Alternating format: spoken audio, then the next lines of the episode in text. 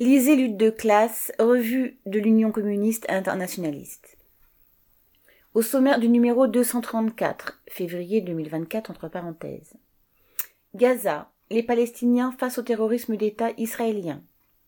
La loi immigration, inspirée par l'extrême droite, contre tous les travailleurs. Italie, l'an 2 du gouvernement Meloni. Le capitalisme chinois face à ses contradictions et face à l'impérialisme. Des BRICS aux BRICS plus, une alliance de briques et de brocs.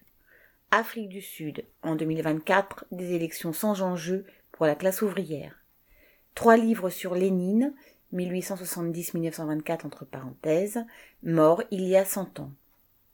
Le numéro paraîtra jeudi 25 janvier et sera en ligne dès dimanche 21 janvier, prix 3 euros, envoi contre 5 timbres.